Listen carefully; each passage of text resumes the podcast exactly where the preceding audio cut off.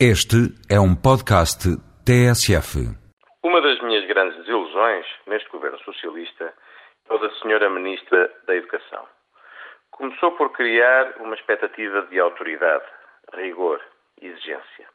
Hoje não passa de uma respeitável senhora, crispada, autista, que dispara em qualquer direção de onde surja uma crítica, por mais construtiva que seja que depois do fracasso do modelo centralizado de educação que temos em Portugal, a ministra apareça a defender o status quo, incapaz de se abrir a princípios tão básicos como a liberdade de escolha, o cheque ensino, a autonomia de gestão de cada escola, significa uma enorme incapacidade da esquerda portuguesa em se atualizar. Diz a ministra, em entrevista publicada ontem, que Cito: A liberdade de escolha é uma bandeira usada pela direita em que a liberdade de escolha serve sempre os mesmos.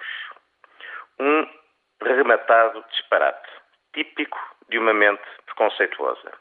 Eu tenho liberdade de escolha porque, tendo recursos, ponho os meus filhos onde muito bem entendo. Geralmente em escolas privadas, por regra, aquelas que me oferecem mais garantias. Ora, o que eu defendo, direitista impenitente, é que esta liberdade seja estendida a cada cidadão e não que eu próprio tenha ainda maior liberdade de escolha.